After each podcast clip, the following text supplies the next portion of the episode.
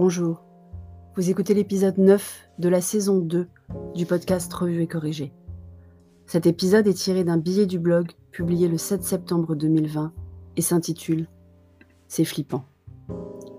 Aujourd'hui, je vais vous parler d'un article qui m'a beaucoup interpellé hier matin. Je l'ai découvert grâce à Damien Douany, un des comparses de Bonjour PPC, qui collabore sur le digital pour tous. Il est aussi podcasteur avec les éclaireurs du numérique et autres trucs de slasher si typiques de notre petite communauté. L'article est relativement long mais passionnant, et je vous invite à le lire, je vous ai mis le lien dans les notes d'épisode. Si vous n'avez pas le temps ou l'envie de le lire, un résumé rapide. Deux journalistes ont passé une année en résidence dans un collège de Vaux-en-Velin pour comprendre comment les élèves consommaient les médias et voir comment les aider à mieux appréhender les infos. Elles ont en fait découvert qu'ils avaient des sources d'informations privées, qu'ils étaient plutôt conscients instinctivement des fake news mais qu'ils étaient exposés à énormément de violences sur Snapchat et autres réseaux. Violences qui devenaient banales. Bien sûr, leur constat ne se fait que sur une seule classe, ou un seul collège, et on peut d'ailleurs déjà se féliciter de certaines découvertes. Les fake news ne les embrinquent pas donc. Ils sont plutôt concernés par les injustices, voire militants. Ils sont sensibles au racisme, ils semblent ne pas tolérer les violences conjugales, ils veulent plus de couverture médiatique classique des infractions aux droits de l'homme mais il reste spectateur passif d'un flux d'informations non filtré, non organisé, non contextualisé, non expliqué, au gré des algorithmes et loin du regard de tout adulte pouvant les aider à faire sens de ce qu'ils ont vu. Et il voit beaucoup de vidéos extrêmement violentes. J'ai trouvé ça complètement flippant. J'ai encore un peu, trop peu, de temps. Petit homme n'est pas encore concerné vu son âge et notre interdiction formelle qu'il soit sur quelque réseau social que ce soit. Encore.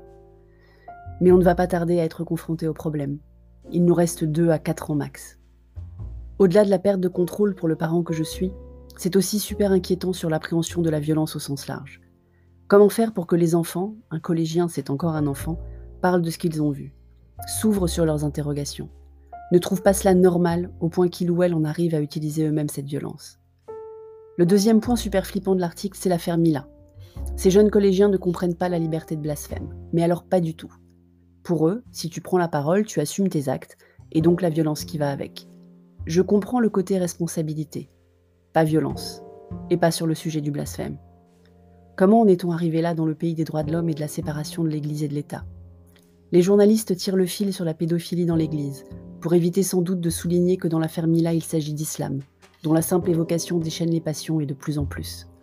Quand on fait le parallèle avec les récents sondages sur les sentiments vis-à-vis -vis des attentats de janvier 2015, où on a découvert que 21% des jeunes ne condamnent pas les terroristes, la proportion monte à 26% chez les jeunes musulmans, ça fait froid dans le dos. La violence justifiée en quelque sorte? Je vous mets le lien vers le sondage dans les notes d'épisode. Je ne peux pas m'empêcher non plus de chercher le coupable, sans trouver bien sûr.